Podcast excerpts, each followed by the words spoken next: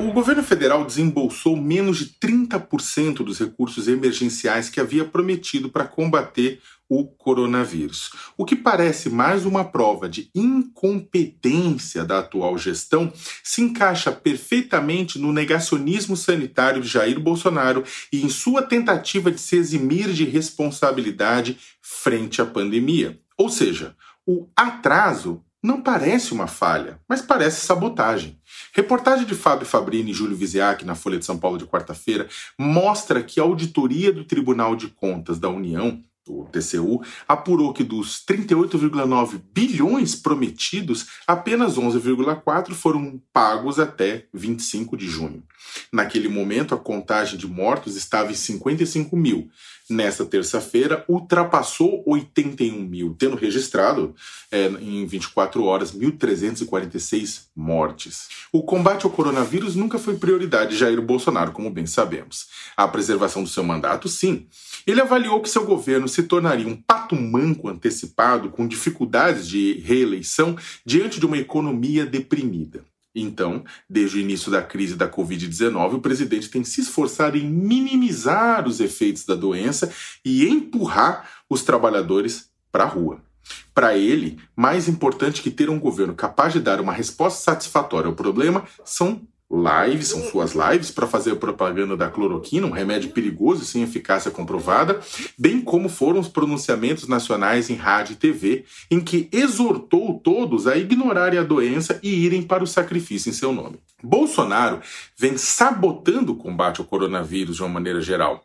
Inicialmente, seu governo propôs apenas 200 reais como auxílio emergencial e só graças à ação do Congresso Nacional que isso foi corrigido. A política que apresentou para salvar pequenas e microempresas foi risível, tanto é que boa parte delas está quebrando sem acesso a recursos atazanou até defenestrar Luiz Henrique Mandetta e Nelson Teich, fomentou a substituição de quadros técnicos da, do Ministério da Saúde por militares quando a curva de mortos estava ascendendo.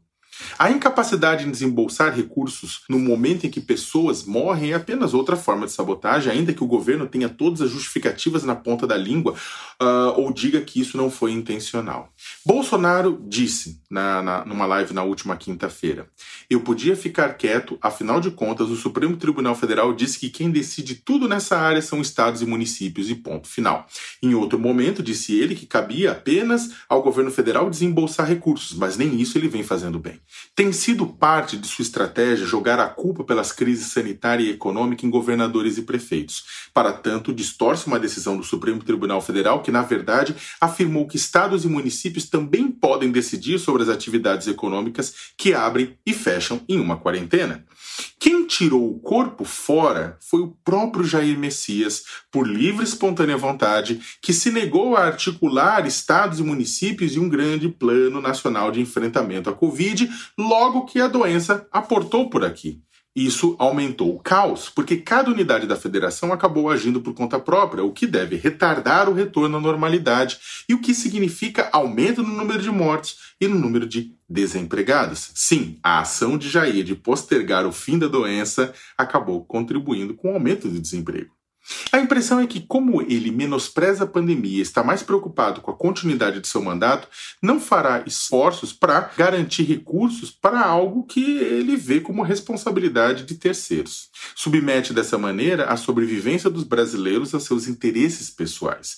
Países como a Alemanha tomaram medidas duras de contenção à doença e agora estão retomando as atividades econômicas. Estão, não vou dizer que retomando a, a normalidade, que isso vai demorar, mas estão voltando a atividade, estão crescendo economicamente. A inação de Bolsonaro nos congelou em um patamar alto de mortes, mais de mil por dia, sem perspectivas para sairmos do buraco.